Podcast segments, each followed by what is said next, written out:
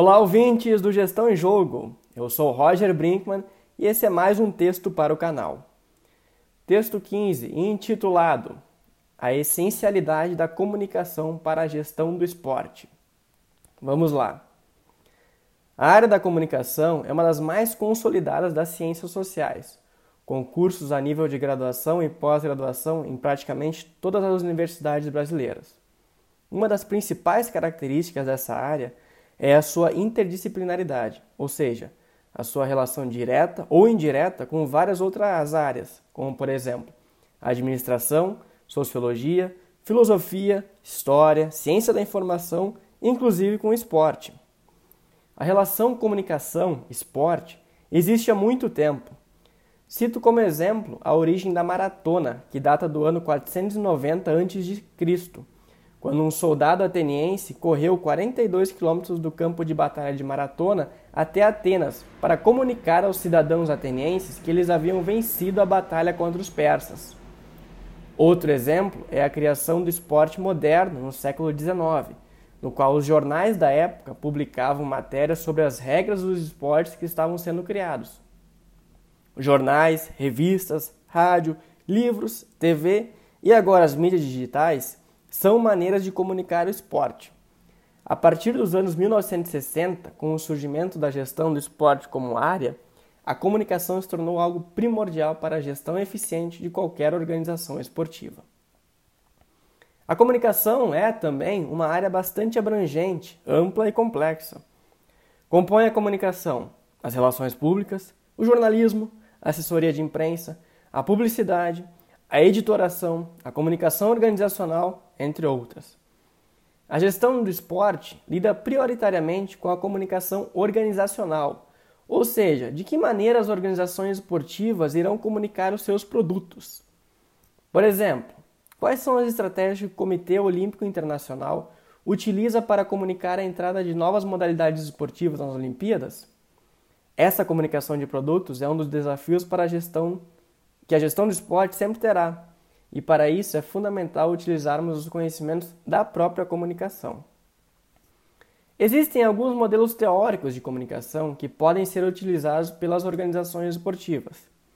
O mais conhecido é o modelo de comunicação estratégica, desenvolvido pelo professor Paul Pedersen, na qual tem como premissa envolver a organização esportiva em seu relacionamento com o mercado, com seus torcedores e fãs com seus colaboradores e com diversos outros grupos de interesse que orbitam em torno das organizações esportivas.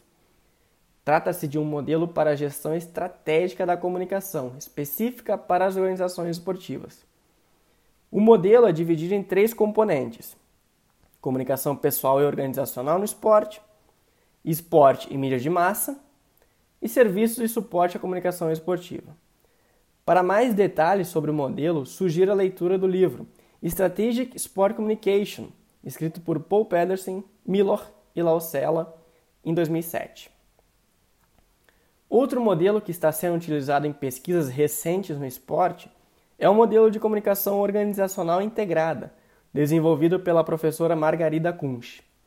Não se trata de um modelo específico do esporte, mas sim para organizações de qualquer setor, um dos primeiros pesquisadores a utilizar esse modelo no esporte foi o professor Ari Rocco, na sua pesquisa de pós-doutorado em 2015, na qual ele analisou e comparou as estratégias de comunicação integrada de clubes de futebol europeus e brasileiros.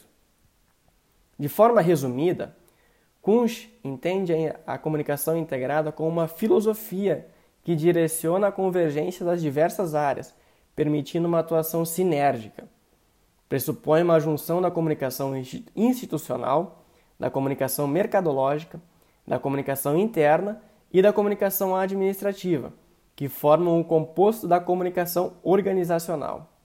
Para entender mais sobre esse modelo, sugiro a leitura do livro Planejamento das Relações Públicas na Comunicação Integrada, escrito pela professora Margarida Kunsch em 2003.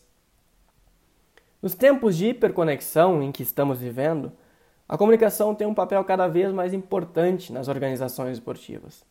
Na questão da transparência, do relacionamento com os stakeholders, na gestão de crise, na análise da segmentação do público, entre tantas outras. Portanto, é primordial que as organizações tenham estratégias de comunicação claras e bem desenhadas. As formas de comunicação estão em constantes mudanças, e uma das maneiras mais eficazes de acompanhar esse desenvolvimento é através da ciência, estudando e analisando pesquisas recentes da área. A empresa suíça de auditoria PricewaterhouseCoopers, PwC, realizou uma pesquisa recente em que entrevistou 780 líderes de organizações esportivas de mais de 50 países, com o intuito de entender melhor a indústria do esporte.